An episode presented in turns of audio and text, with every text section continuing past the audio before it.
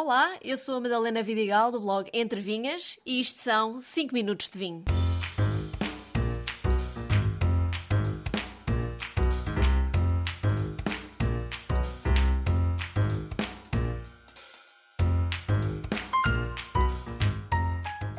Digo sempre que o vinho tem uma função no mundo: dar-nos prazer.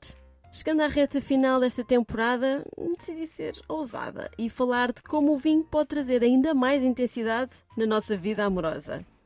E se é de prazer que se fala, então nada melhor do que abrir uma garrafa de vinho Papaya de 4, rosé da região do Douro. Se por dentro encontramos um vinho discreto, feito com toriga nacional, notas de laranja amarga e toranja. Por fora encontramos uma garrafa muito sensual, inspiradora, artística e sugestiva para nos amarmos livremente. Procurem por aí o papaya de quatro para perceberem do que estou a falar.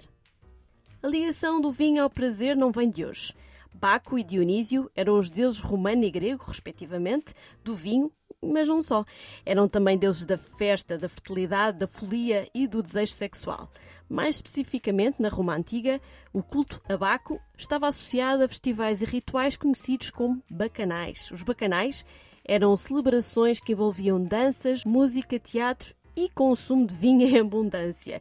Essas festas eram realizadas para honrar o deus Baco e buscar a sua proteção, bem como celebrar a fertilidade da terra e das vinhas. O excesso, a extravagância, o exagero estava sempre bem presente nestas festas. Quero com isto dizer que não há por que associar o vinho apenas a momentos solenes, de muita seriedade, de elite, de gente velha, de formalismos, apenas para snobs e entendidos. O vinho é para todos os momentos, inclusivamente para momentos mais íntimos a dois, ou apenas um, porque não, de relaxamento e celebração do prazer. O vinho é uma bebida sexy, torna as pessoas mais bonitas e interessantes, ajuda-nos até a desinibir e faz-nos sentir mais atraentes. Em quantidades moderadas, o vinho pode agir como um relaxante natural. É um elemento que pode ajudar, e muito, num first date, por exemplo, quando normalmente estamos mais nervosos e queremos impressionar o nosso par.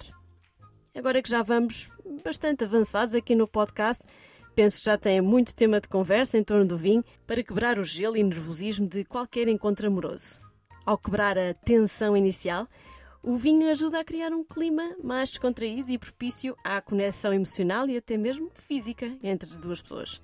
Sabe-se ainda que os antioxidantes presentes no vinho tinto podem ajudar na circulação sanguínea e uma circulação saudável é fundamental para uma experiência íntima mais satisfatória. Mas nada de excessos. Quando bebido em demasia, o vinho terá o efeito totalmente contrário. Além de não ser nada sexy ver uma pessoa alcoolizada, acabamos por fazer figuras ridículas frente à pessoa que queremos seduzir. Já para não falar que a performance, e falando agora particularmente com os cavalheiros, poderá ser memorável, mas pelas piores razões. Para vos ajudar a criar um ambiente mais romântico e intimista num próximo encontro que tenham, seja o primeiro ou não, porque mesmo nas relações de longa data há que manter a chama acesa. Falo-vos de alguns alimentos afrodisíacos e a melhor harmonização com o vinho. Alimentos que ajudam a aumentar a sensualidade e despertar paixões. As ostras são consideradas um dos alimentos afrodisíacos mais clássicos. É também famosa a combinação de ostras e espumante branco. E quem sou eu para discordar? O chocolate, quanto mais escuro, melhor. E é muitas vezes associado ao romance. E se for acompanhado por um vinho tinto intenso e jovem, ou mesmo por um vinho do Porto Vintage, ainda mais excitante é a experiência. O gengibre é conhecido por aumentar a circulação sanguínea e estimular os sentidos. Combina bem com um vinho rosé leve ou até mesmo um vinho branco mais frutado. Os morangos. Morangos são a fruta do amor. São frutas doces e vibrantes que podem ser acompanhadas por um vinho espumante ou um vinho branco jovem ligeiramente frisante para realçar o romantismo. O amendoim também é um alimento afrodisíaco. Os frutos secos ficam sempre muito bem com vinhos brancos envelhecidos em madeira que desenvolvem aromas de pão tostado e brioche. O açafrão e a pimenta também são elementos que ajudam a apimentar a relação. Aumentam a produção de endorfina e serotonina associadas ao prazer e bem-estar.